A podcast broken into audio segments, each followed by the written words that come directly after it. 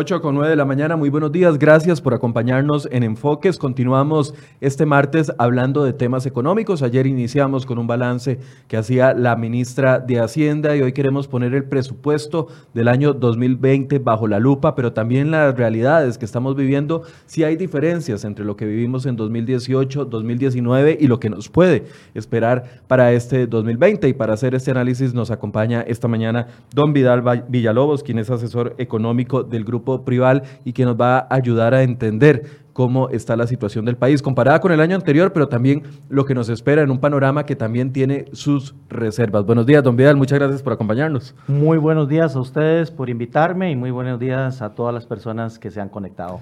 Tal vez, don Vidal, empecemos hablando de un balance general antes de entrar a, todos los indicadores que nos pueden hacer comparar el año 2018 y el año 2019. Pero ahorita, definitivamente, cuando uno habla con las personas, las preocupaciones van muy enfocadas, y lo, lo decía la encuesta del CIEP la semana anterior, en el tema del desempleo, en el tema de eh, una economía muy dormida, que no nos está ayudando a ver un panorama en el día a día, tal vez en lo macro, ahorita lo vamos a hablar, pero en el día a día de las personas. Sí, muy buenos días. Eh, uno de los detalles más importantes que tenemos que hacer referencia es el reciente ajuste en el pronóstico de crecimiento que realizó el Banco Central con relación a las estimaciones que originalmente había hecho en enero.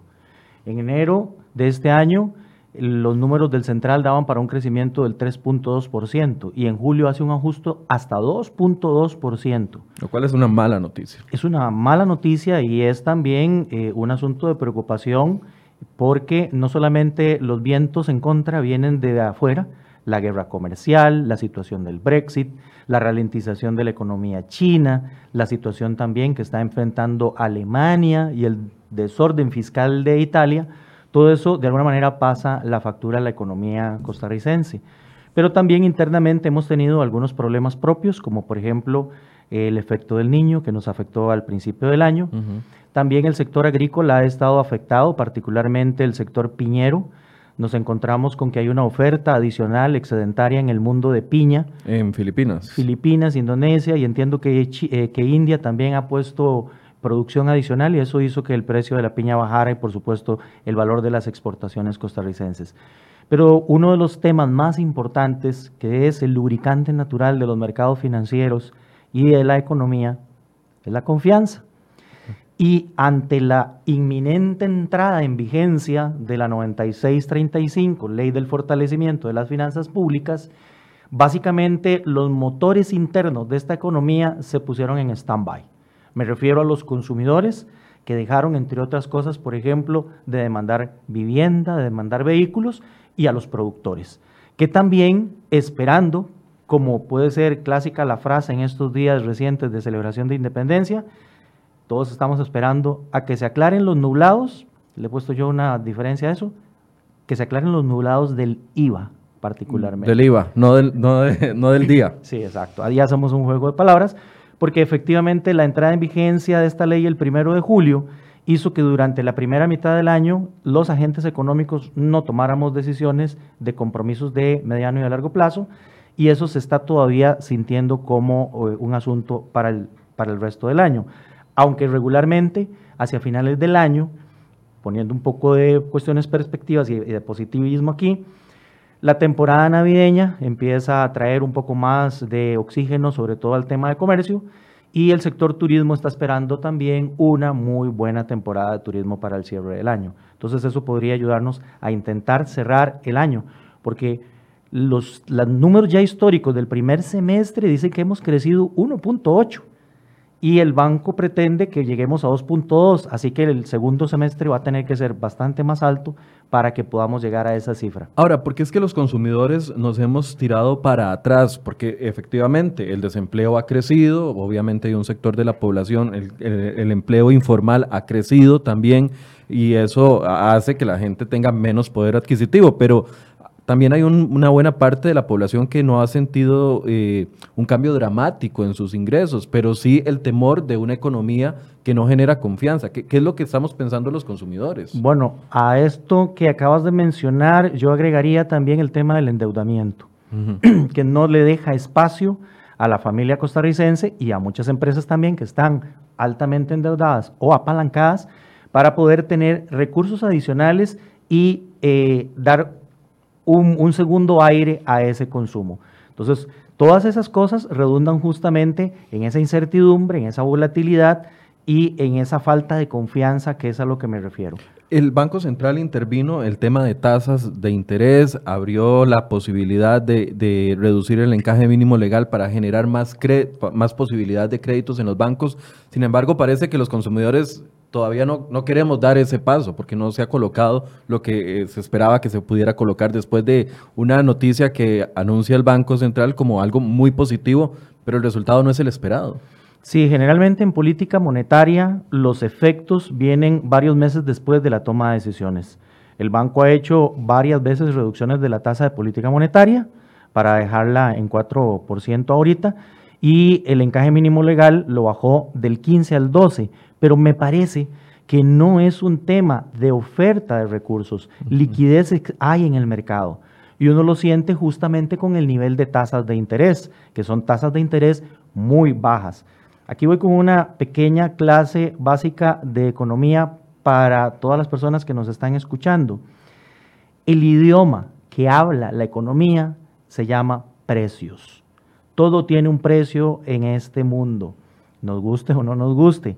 Desde un corte de pelo, una botella con agua, una taza de café o un riñón o drogas o armas. Hay oferta y hay demanda. Entonces estamos con que esas fuerzas empiezan a definir un precio. Claro que hay precios como las tasas de interés y el tipo de cambio que tienen algunas otras situaciones en particular y que consideramos como precios regulados, entonces no tienen tanta libertad. Pero en el fondo, el precio lo que refleja son sentimientos humanos, porque en la oferta y en la demanda lo que hay detrás son personas. Y esas personas solamente pueden tener dos sentimientos, confianza o miedo. Por ejemplo, tipo de cambio segundo semestre del año pasado, en medio de la discusión del plan fiscal, todos a refugiarnos, todos a tener nuestros ahorros en dólares. Además de que el presidente del Banco Central, entrando en agosto a su puesto, dijo, que, soltaba el tipo de cambio. Entonces eso inyectó un poco de incertidumbre en el mercado. Claro, cuando vimos un tipo de cambio del dólar de 617, popularmente a todos se nos paró la peluca. Claro, pero es como una crónica de un aumento de tipo de cambio anunciado. Anunciado, claro. Porque cuando usted observa que el tipo de cambio se va incrementando, entonces usted dice, si esto iba, iba en serio, entonces ahora voy a ir a comprar más dólares, por ejemplo. Y esto me sirve para ejemplificar el asunto de precios que estaba mencionando. Voy a ir a comprar más dólares. Eso hace que los dólares se pongan escasos. Pero los que tienen dólares no los venden porque pueden esperar a mañana para venderlos mejor. Entonces, la escasez, que es el corazón mismo de la economía, se hace presente y se empiezan a dar este tipo de volatilidades en el tipo de cambio. Usted menciona el factor del endeudamiento, que me parece que todos nos identificamos inmediatamente, dicen la palabra endeudamiento y pensamos en nuestros créditos para casa, vivienda o incluso tarjetas de crédito, etcétera, etcétera. ¿Cómo puede el Estado abordar el tema del endeudamiento si es una decisión personal mía, ya sea por necesidad o por un tema de, de que busco un mejor futuro. O sea, ¿cómo podemos luchar contra una población altamente endeudada? ¿Cómo podemos facilitar que se salga de ahí?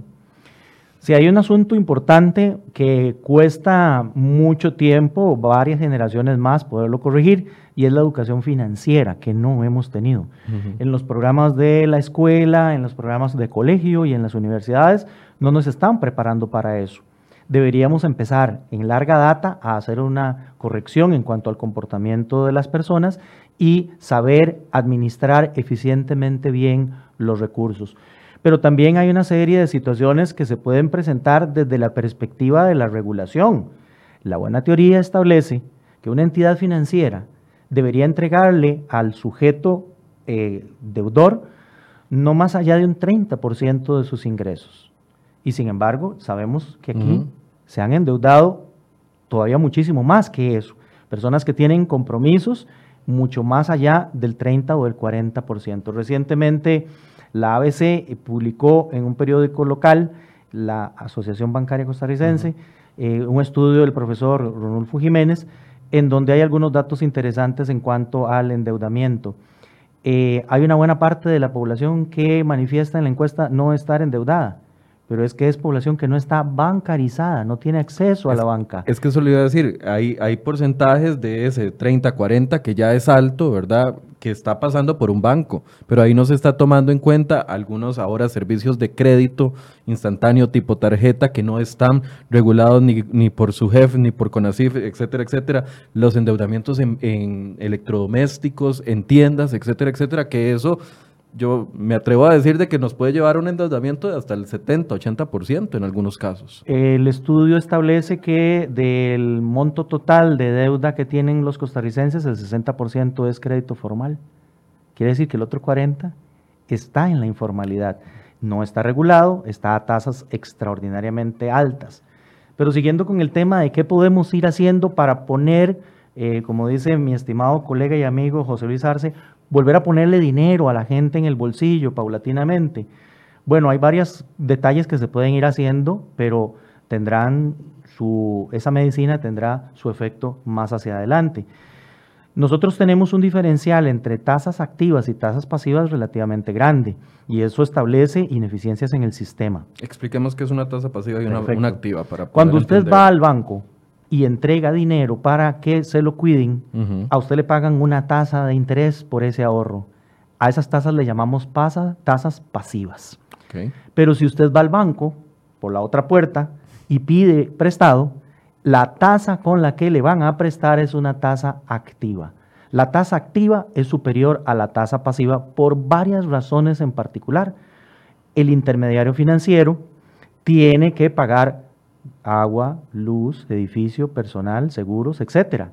Entonces, a la pasiva hay que sumarle algo para cubrir esas cosas. Pero las ineficiencias del sistema también hay que pasarlas por ahí, incluyendo los niveles de riesgo. Si hay una morosidad muy alta, yo voy a tener que cobrarle un poco más de tasa a los que están pagando para que el negocio funcione.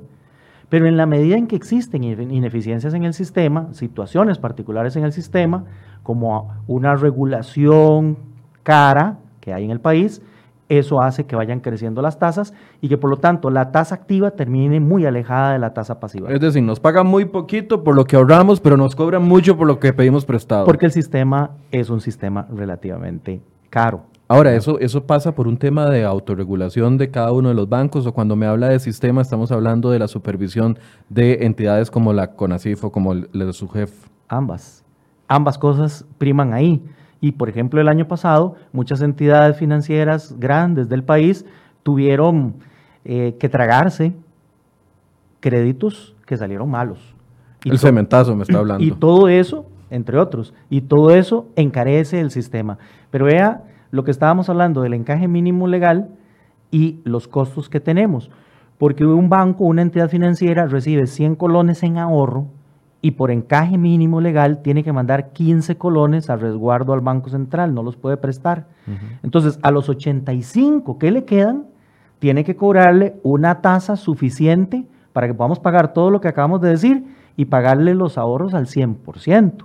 Entonces, eso genera naturalmente que la tasa sobre el 85 se incremente de manera importante. Entonces, mejorar no solamente la cultura financiera del país, sino intentar hacer trabajos para acercar las tasas activas hará que las personas tengan que enfrentar pagos menores en el futuro e irle soltando paulatinamente recursos para el bolsillo. El desempleo, ¿cómo afecta toda esta ecuación? Absolutamente, y es un tema eh, estructural en este problema, en este momento en el país, y tenemos que trabajar como país muy fuertemente para tratar de solucionarlo. Hablábamos hace un momento del crecimiento del país hay tres sectores que son los más dinámicos en generación de empleo que la están viendo mal. Agricultura, con caídas de crecimiento del 4%. No solamente el tema de la piña y el tema climático está afectándonos por ahí.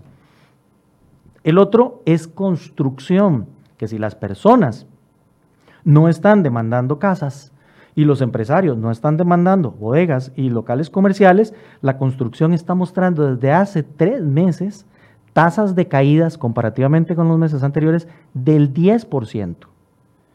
A mí me parece que algunas de las cosas que se van a tener que hacer ahí, y he escuchado a algunos empresarios del sector que están dispuestos a hacerlos, Mejorar las condiciones de la venta de viviendas. Por ejemplo, va a haber rebajas probablemente en el precio de las viviendas y el tema de si te pido una determinada prima o mejor no te la pido y si buscamos condiciones en, el, sistema financiero para poder accesar mejores condiciones. Ahora, usted habla de esos dos sectores, perdón que lo interrumpa, y son dos sectores que ofrecen empleo a mano de obra no calificada, que también es uno de los eh, sectores que está viendo la más fea en este momento. Eso es lo que estoy construyendo, justamente. Perdón por adelantarme. No, no, excelente. Agricultura, construcción y el otro que no está creciendo es comercio. El comercio estaba cayendo todavía a tasas mucho mayores hace algunos meses atrás por toda la situación de la entrada en vigencia del IVA y de los impuestos de renta. Sin embargo, lo que estamos observando en los últimos meses es que la tasa de caída ha sido menor, se ha detenido la caída. Y hay un detalle muy interesante, en el último dato que publica el Banco Central, la caída del sector comercial es de menos 0,7 sin embargo, si al sector comercial le quitamos la venta de vehículos, el sector está empezando a crecer. Ahí hay una buena noticia. Puede ser que hemos llegado a piso, que la gente empieza otra vez a tomar un poquito de confianza, empezaremos a regresar a, eh, a los restaurantes, a los bares, ya viene Navidad, empezaremos a regresar a las tiendas y veremos comercio un poco levantándose ahí. Pero déjeme hacer una nota a pie de página con relación al sector comercial, que a mí me parece no solamente tiene retos coyunturales, como estos que estoy mencionando, sino, como le decía hace un momento, estructurales. Las nuevas generaciones están cambiando la forma de hacer las cosas y entonces están haciendo sus compras en red. En línea. Por ejemplo. O prefieren, por razones de comodidad y de costos, mandar a comprar la comida a través de alguna de las plataformas que hay ahí en el país, que son cuatro o cinco ya. Y eso entonces representa una merma de visitación en restaurantes también. Hay que tomar en consideración eso. Eh, esos tres sectores generan, como bien decía usted hace un momento, la mayoría del empleo de este país. Y son los sectores que la están viendo mal al otro lado de la ecuación, cuáles son los sectores que están sacando la cara para que al menos estemos creciendo al primer semestre 1.8 y prometamos crecer 2.2 a final del año.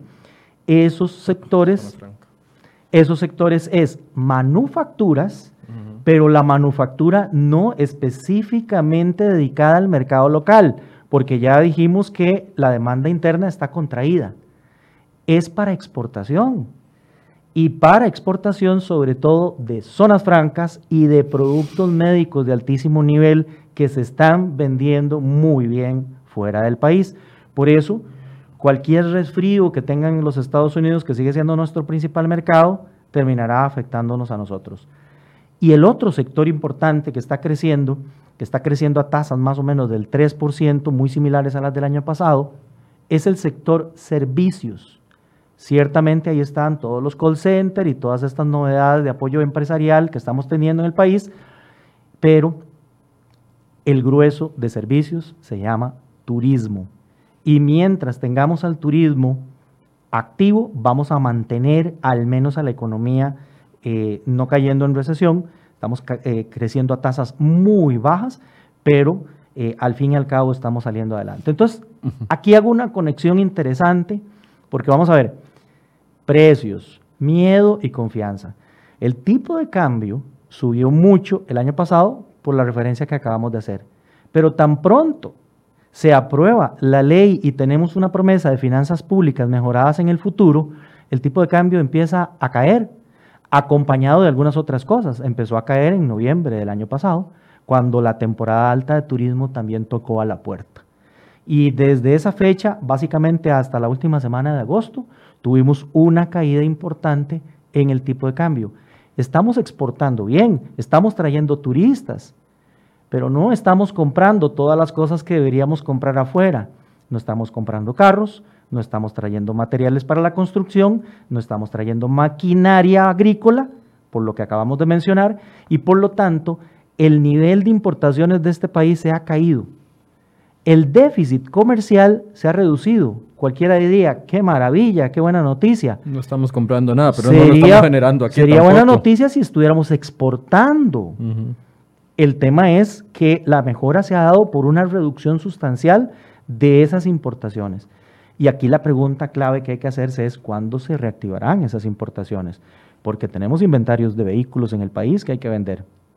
Y un reto para esos empresarios, porque ya vienen los nuevos modelos. Entonces los que se quedan en inventario van a sufrir una minusvalía, una caída en el precio importante. Lo mismo puede pasar con otro tipo de productos como maquinaria agrícola o maquinaria de construcción. Que bueno, esperaríamos que con los programas que trae el presupuesto de la República de un incremento en gasto de capital para el próximo año, los anuncios que tenemos de obra pública. Yo vengo desde Cartago. Eh, Lo siento mucho. Sí, y resulta ser que las noticias es que vamos a tener puente elevado o paso elevado en La Lima, en Taras, construyéndose simultáneamente la autopista Florencio a seis carriles y un túnel en la galera. Yo realmente no sé cómo vamos a salir los cartagos. yo creo que vamos a tener que hacer entrevistas vía Skype porque será la única forma. Ahora, siguiendo esta línea que usted nos ha, nos, ha, ido planteando en estos primeros minutos de entrevista, recordarles, estamos hablando con don Vidal Villalobos, asesor económico del Grupo Prival, porque algunas personas nos están preguntando que quién es usted. Entonces aquí les contesto la pregunta, porque les está gustando el análisis que usted está haciendo. Gracias.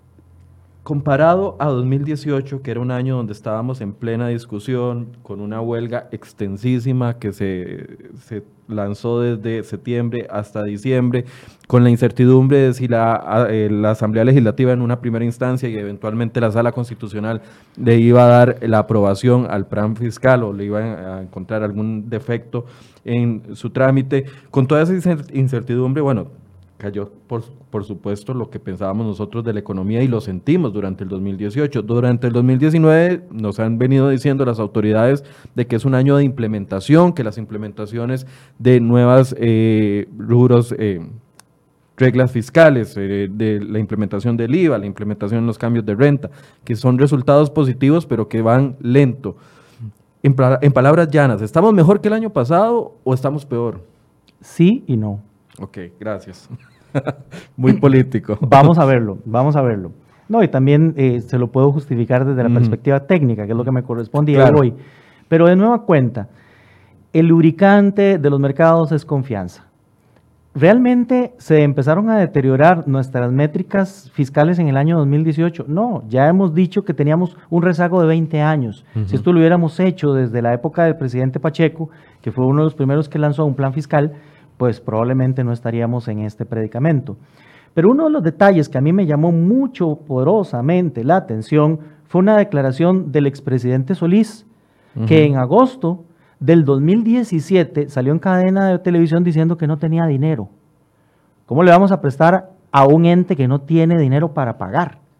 Pero se acá sostenido que eso no afectó en nada la economía. Aquí hemos tenido a los diputados sentados y al, al eh, exmiembros del gabinete y dicen, eso no afectó en nada. Difiero. ¿Por qué? Porque empezó a cerrársele la válvula de financiamiento al gobierno. ¿Y dónde terminamos? En agosto, septiembre, noviembre y diciembre del año pasado. Terminamos con declaraciones de la nueva ministra, Rocío, diciendo que había encontrado unos huecos fiscales que tenía que ver cómo los financiaba. Y nos receta un presupuesto de 2 billones de colones para financiar el año pasado, que no se logró financiar y que tuvimos que agenciárnosla como país buscando recursos, trayéndolos de afuera mediante un mecanismo que se llamó eh, contratos de colocación, que en realidad fue venderle bonos locales a compradores internacionales y luego aquella página que también revertió muchos titulares en el país, pedirle plata prestada al Banco Central a través de las letras del Tesoro. Todo eso realmente complicó muchísimo la situación fiscal, no se le prestaban recursos al gobierno y solamente tenía básicamente una alternativa, y era pedir prestado a muy corto plazo y a tasas de interés muy altas. Y ahí ya vamos cayendo en el presupuesto porque resulta ser que de cada 100 colones que se anotan en el presupuesto del próximo año, 38 colones es para pagar deuda. La deuda técnicamente tiene un concepto que se llama servicio de la deuda y es como pagar la cuota del carro, la cuota de la casa. Ahí va incluido el interés y la amortización al crédito. en servicio de la deuda, en esos 38 colones, la mitad, 19 colones, es para abonarle a la deuda y la otra mitad es para pagar intereses. ¿De dónde viene esa situación apremiante? Viene justamente de la forma como tuvimos que financiarnos hacia el cierre del año pasado, pidiendo recursos prácticamente para que vencieran al día siguiente, a la semana siguiente, al mes o al año siguiente, como nos está ocurriendo. Entonces, ese cúmulo de deuda se nos empieza a acumular y a tasas de interés mucho más altas, que es lo que nos está afectando sustancialmente. El presupuesto trae cosas interesantes, como por ejemplo una reducción en el presupuesto de 4.3%. Nos vamos a enfrentar a un presupuesto de 10.5 billones el próximo año, eso es como un tercio del PIB. Pero este año tuvimos uno de 10.9, por eso es el recorte de 4.3. Hay un freno importante en el crecimiento de plazas. Básicamente las plazas que está creciendo el presupuesto son del MEP, son 360 plazas, pero eso es muy diferente al crecimiento de plazas de presupuestos anteriores de 3.000 o de 4.000 plazas. Ahí estamos teniendo un freno importante. El crecimiento de los salarios presupuestado en el 2020 viene un incremento del 1.1%, eso es mucho menos que la inflación. Hay cosas positivas, pero hay retos importantes como por ejemplo la atención de la deuda. Si también dividiéramos el presupuesto y decimos, bueno, de cada 100 colones, ¿cómo está distribuido ese presupuesto? 96 colones se lo va a llevar pagar la deuda, las transferencias, que ahí están sociales como para Limas y el FES a las universidades, y el pago de salarios. Esas tres cosas se llevan 96 colones de cada 100 que están en el presupuesto. Entonces, para el futuro de este país, para inversión, para crecimiento, nos queda un 4%. Eso no es eh, suficiente para poder echar a andar al país a marcha mayor que la que podríamos estar esperando. Por eso este año sí estaríamos creciendo un 2.2% y el próximo año probablemente un 2.5%. Ahora, e, ese 4% que nos queda para invertir, ¿qué, ¿cuál sería un porcentaje saludable en el contexto centroamericano o latinoamericano? No comparándonos con países de, primer mundo, pero tal vez en el contexto latinoamericano, yo sé que en algunos eh, indicadores estamos mejor, en otros no tanto, pero ¿cuál sería esa inversión que tendríamos que hacer como mínimo para poder ver un mayor crecimiento? Yo diría que cifras internacionales por arriba del 8% ya le dan una mejor promesa a cualquier país de que va a estar haciendo inversión de largo plazo para la promesa de mejora a las futuras generaciones. Y nosotros estamos muy, muy por debajo de eso.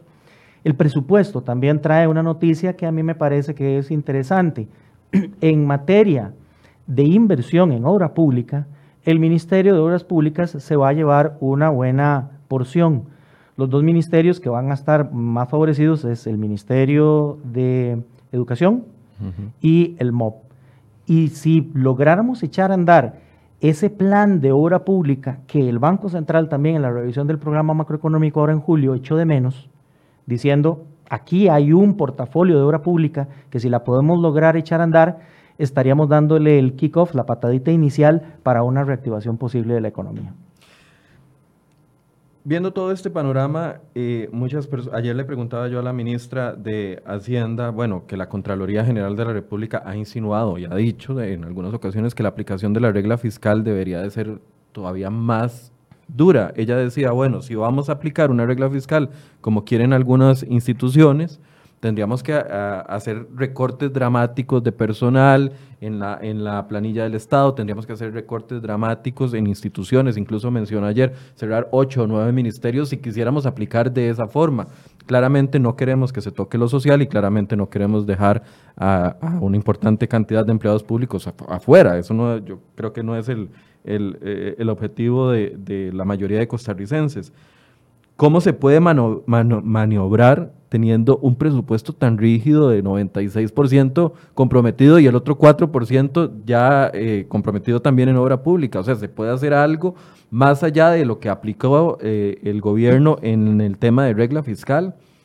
Sí, hay algunas cosas que se pueden hacer que nos permiten respirar, ¿sí? Sacar la nariz del agua. Por lo menos la nariz. Pero no solucionar los proyectos estructurales porque para proyectos estructurales sí tenemos que trabajar eh, por ejemplo, el tema de exoneraciones, que la ministra lo ha mencionado.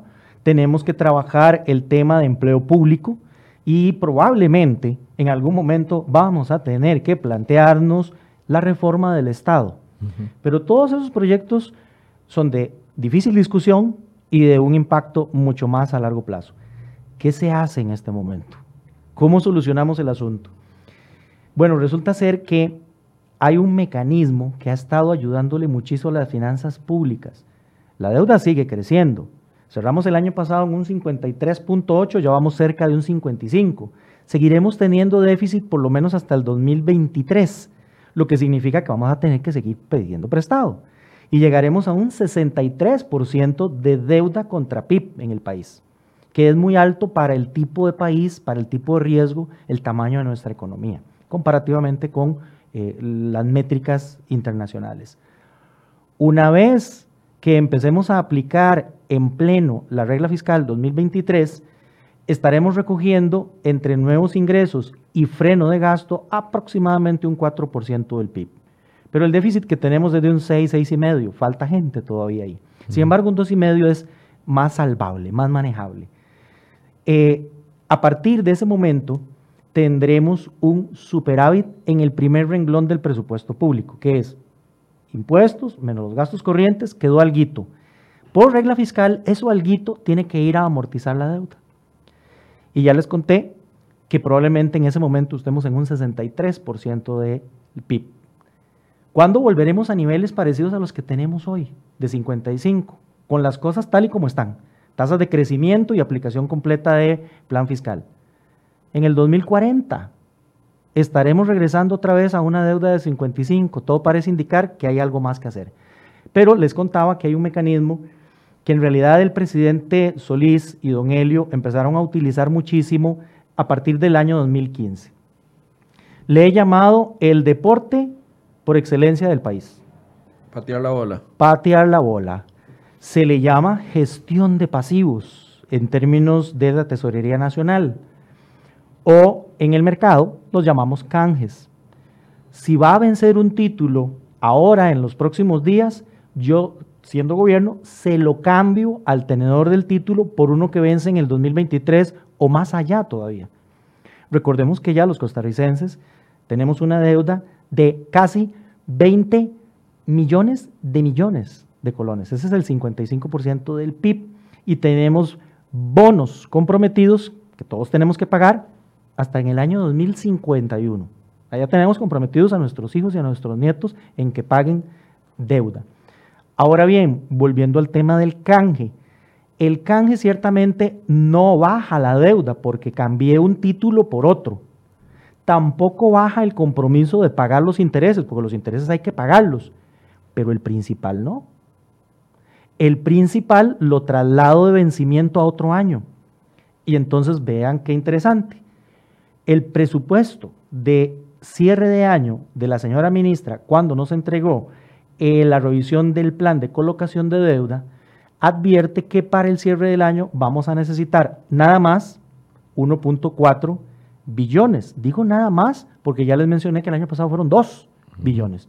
Ella metió todo lo que encontró escondido, los huecos fiscales y lo que está debajo de la alfombra. ¿Por qué se rebajó tanto ese presupuesto? Porque mucha de la deuda que iba a vencer a fin de año 2019 ya fue trasladada a otros años. Entonces no tenemos que pagar el principal, pero sí tenemos que pagar los intereses. Entonces seguimos pateando la bola. Seguimos pateando la bola. Entonces no es la mejor forma de hacerlo, pero sí tiene una ventaja. Y es que quita presión al flujo de caja, porque ya no tengo que salir corriendo a buscar la plata para pagar ese bono. Pues ya lo pasé para otro año. Aquí efectivamente no es la mejor forma de manejar las cosas, pero es la manera como los costarricenses lo hemos logrado hacer. la anterior administración logró empezar a trabajar el tema de los canjes y los fue subiendo hasta el año 2016, que fue el mejor año. Cerca de 933 mil millones fueron trasladados de plazo. El año 2018 se cayó el negocio, porque nadie tenía confianza ni tampoco querían hacerle canje a las autoridades. Hasta que llegó la nueva El presidente Solís lo había advertido en el 17 a finales y se. Todo tiene una conexión. Todo tiene una conexión. Entonces, que no me vengan a decir que no hubo consecuencias. Realmente hubo consecuencias. Y la consecuencia ahí está, el incremento en el tipo de cambio, la caída en la calificación de riesgo internacional del país, que le está costando rentablemente más al país. Ahí hay consecuencias reales.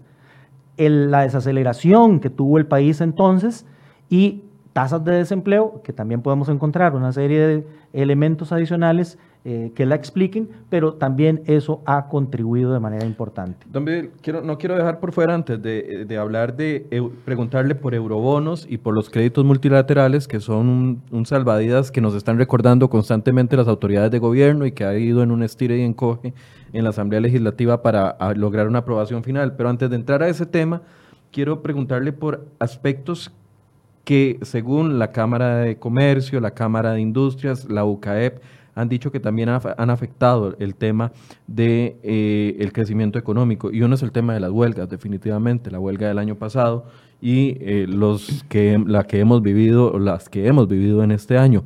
Desde la perspectiva económica y técnica, 100%, una huelga afecta, una huelga con las características que tuvimos, afecta la economía del país. El Producto Interno Bruto de un país, desde la básica teoría eh, económica se compone de consumo privado, de gasto del gobierno, de inversión y de lo que llamamos comercio neto, lo que nos queda de exportar e importar.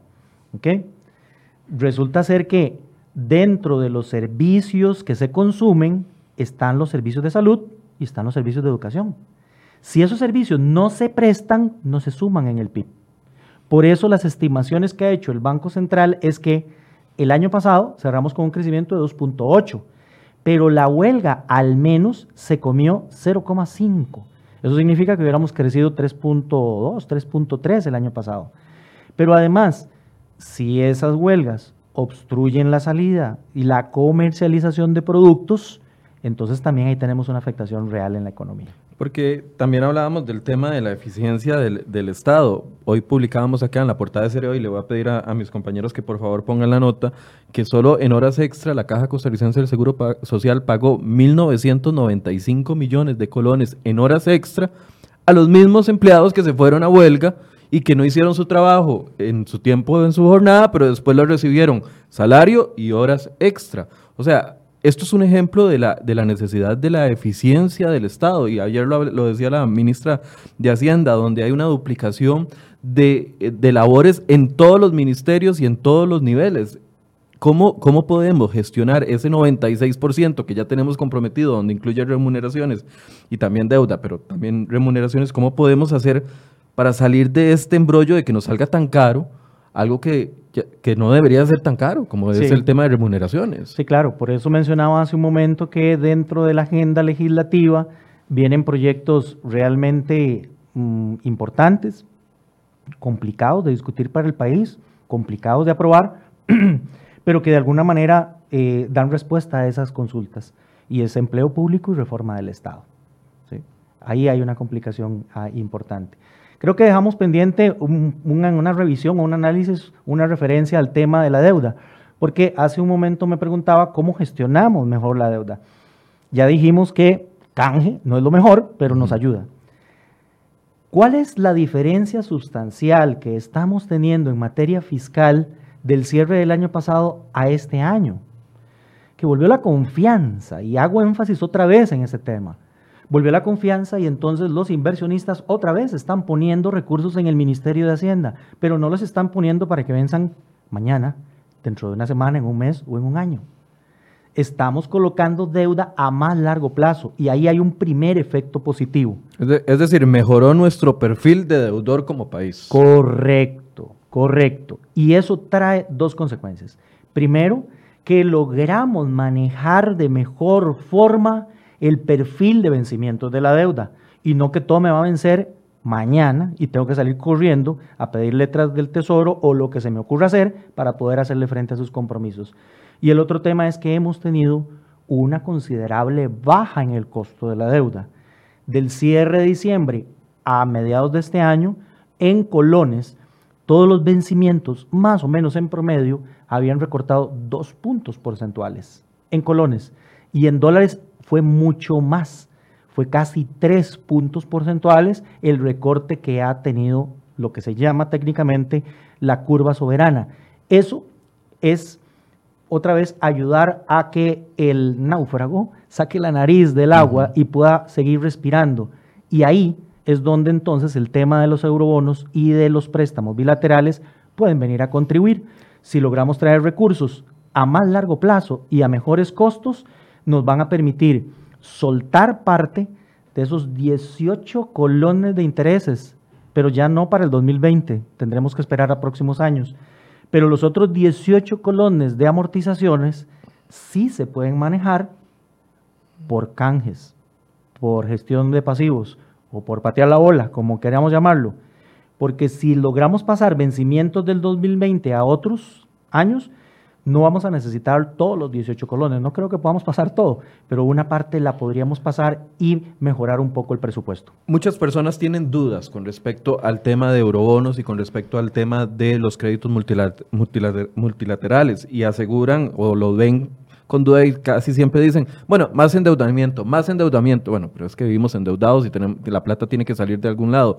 De alguna forma nos beneficia el hecho de que el inversor local esté eh, interesado nuevamente en financiar al gobierno y por otro lado que tengamos la posibilidad de eurobonos. Se genera como algún tipo de competencia que al final de cuentas nos va a beneficiar obteniendo créditos en mejores condiciones. Sin duda alguna, sin duda alguna. Y ahí Hemos venido hablando del tema de precios, ya mencionamos el tema de la transacción de monedas, que es uno de los precios más importantes, es el tipo de cambio. Y ya hicimos alguna referencia con relación a ese. Vamos a otro, quizás uno de los más importantes, para mí tal vez el más importante, y es el nivel de tasas de interés. La tasa de interés es un precio en el mercado. Es el precio por usar dinero, es el precio por ahorrar dinero. Si abunda el dinero, la tasa baja. Si se hace escaso, la tasa sube. Para el gobierno de la República fue escasísimo al cierre del año pasado. Ahí estamos hablando de tasas activas. Tasas de interés. Eh, vamos a ver, en este caso es la tasa que el gobierno le paga a quien está ahorrando con él. Ah, okay. Entonces es pasivo. Es pasivo. Correcto, correcto, correcto. Entonces, eh, ese nerviosismo hizo que al final de cuentas la factura se pasara con ese impacto en el precio, la tasa de interés. Pero sí, internacionalmente empiezan a acomodarse las aguas, para hoy y mañana está el Banco Central de los Estados Unidos reunido, la Reserva Federal o la Fed. Los analistas damos por descontado de que va a haber una rebaja de tasas de interés adicional para tratar de apuntalar la economía de los Estados Unidos que no crece a las tasas que quisiera, producto entre otras cosas por lo que hablamos al inicio de la guerra comercial, etcétera. Entonces, va a venir una rebaja de tasas de interés mañana probablemente anunciada, a mediodía. Y si localmente el gobierno ya no está presionando tanto porque cambió totalmente el perfil, entonces eso hace que haya abundancia de recursos, que las tasas de interés sean mucho menores y que no solamente sean menores para el financiamiento del gobierno, sino para el financiamiento del consumidor y para el financiamiento del productor. Hablemos del IVA, la incorporación del IVA. Los primeros resultados que dio la ministra de Hacienda y el, Ministerio de Hacienda la semana, hace, hace algunas semanas, después del 15 de agosto, era de que había aumentado la recaudación y que había aumentado principalmente, yo lo veían como un logro, la cantidad de reportes o de declaraciones que hicieron los diferentes, las nuevas personas que están aportando en materia eh, de renta y también en materia de IVA. Todo esto de una u otra forma eh, podría sostenerse. Yo le preguntaba ayer a la ministra, ¿qué esperan para este nuevo mes? Me decía, bueno, es que ayer apenas era 16 y el corte todavía no está listo, lo vamos a saber esta semana. Pero esto podría ser como un primer resultado esperanzador, por así decirse, para la economía nacional. Sin lugar a dudas, porque entonces si el gobierno logra traer recursos frescos por la parte tributaria, va a requerir menos ir a financiarse por la parte de deuda y paulatinamente estaremos haciendo ahí un intercambio favorable para el país. Claro, en el interín hay algunos damnificados. Vean qué interesante. Inflación a consumo, IPC, de enero a junio de este año apenas llevábamos eh, cerca de un 1% de inflación en seis meses. En julio revienta la inflación y sube solamente ese mes 0,73. Entonces la acumulada del año nos va dando como 1.70. ¿Subió por el IVA? Por el IVA. Cuando usted revisa quiénes subieron, viene la lista. Gimnasios, servicios, corte de pelo. Ahí está en el informe del INEC. ¿Por qué? Porque eran servicios que no estaban antes y ahora sí. Claro, sabíamos que iba a ser el golpe de un solo, un solo tiro, ¿verdad? en, julio, porque ya los datos de agosto tienen la base de julio que tenían incorporado el IVA, no es que todos los meses estamos incorporando un 13% más. Eh, y en agosto más bien la sorpresa fue que tuvimos una disminución en la inflación, menos 0,10. Entonces ahora la acumulada ya no va en unos 70, sino en unos 60. Y dentro de las cosas que le llama a uno la atención, que rebajaron importantemente de precio en agosto, está el precio de los carros, para que vayamos encadenándolo con todo lo que hemos venido conversando. Ya los mercados están entendiendo de que el panorama cambió y que necesitan hacer un, un cambio en sus precios también. Hay que mover los inventarios. Los empresarios lo saben. Los de comercio tienen el chance de que empezamos con la temporada navideña. Bueno, yo después de los desfiles allá en Cartago tuve que ir a hacer unas compras que mi hija necesitaba para el colegio. Y entré a una tienda grande del país y el primer piso ya está adornado de Navidad. Sí, sí, sí, correcto. Y entiendo, por lo que nos han contado los buenos amigos de la Tesorería Nacional, para que pongamos en, en contraposición la situación del año pasado y lo que tenemos ahorita, es que están esperando que llegue la época de pago del aguinaldo para pagárselo a los empleados públicos. Estamos hablando de casi 150 mil empleados de gobierno central, otro tanto parecido en el resto de las instituciones, son cerca de 300 mil personas que para este año está la promesa de que la plata del aguinaldo ya está lista. Hay un cambio importante en la parte fiscal que necesitamos que se cuele lo antes posible al resto de la economía.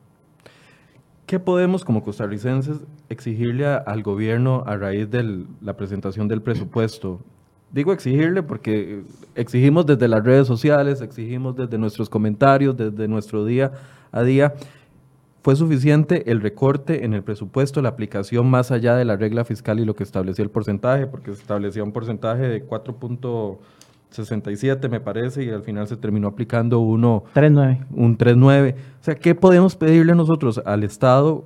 Un mayor esfuerzo para que esta situación de incertidumbre se vaya mermando poco a poco o por lo menos llegue a la incertidumbre a la que estábamos acostumbrados y podíamos llevar nuestra vida normal. Claro, el tema es combatir la incertidumbre e inyectar confianza. Un plan claro de vuelo y que no haya desviaciones de ese plan. Una desviación podría ser un presupuesto extraordinario. Muy bien. O que una institución se salga del canasto.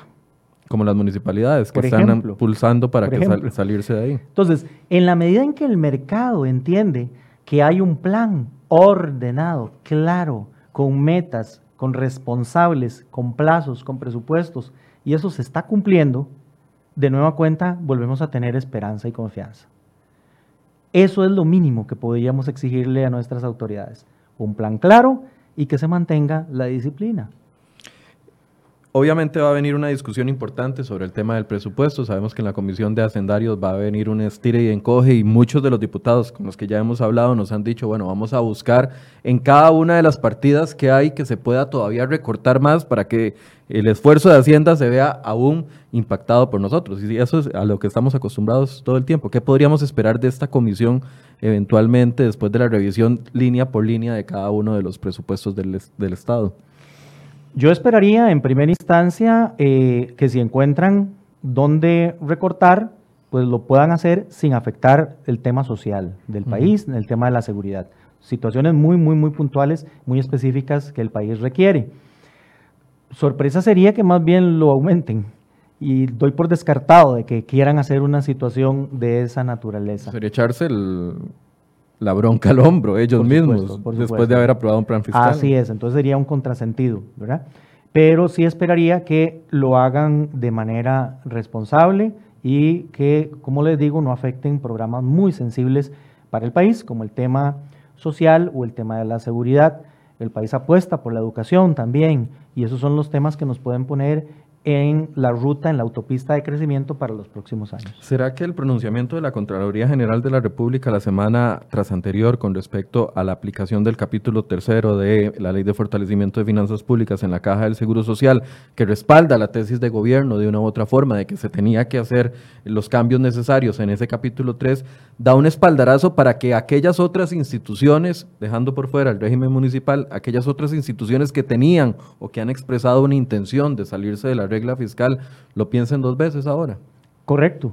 Y me parece que la Procuraduría, también la Contraloría, que fue hace unos días quien dio la solicitud a la caja de mantenerse atenta con el cumplimiento de la regla fiscal, podría recibir también un espaldarazo en sede judicial. No la descarto.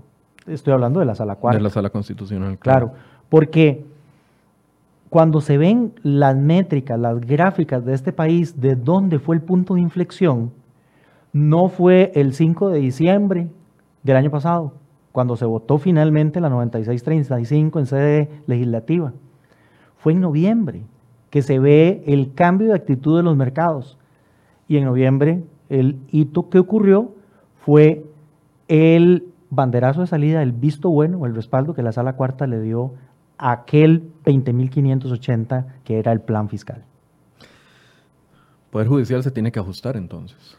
Eh, creo que sí, van a tener que hacerlo porque... Junta de Protección Social se tendrá que ajustar también. Es el tema que menciono de que eh, los mercados están esperando el plan claro y que se cumpla. Este año de implementación, entonces, con todas las incertidumbres que generó, podría traer buenas noticias para el 2020, en el sentido de que si la aplicación de la regla se da como se estaba esperando y hay un cambio con mayor eh, posibilidades de ingresos, ya sea a través de eurobonos o de unas mejores posibilidades aquí al, al mercado interno, puede que el 2020 sea menos traumático de lo que ha sido este 2018 y 2019. Yo creo que sí, eh, tendremos en sede legislativa algunos temas importantes que discutir, como los que ya mencionamos.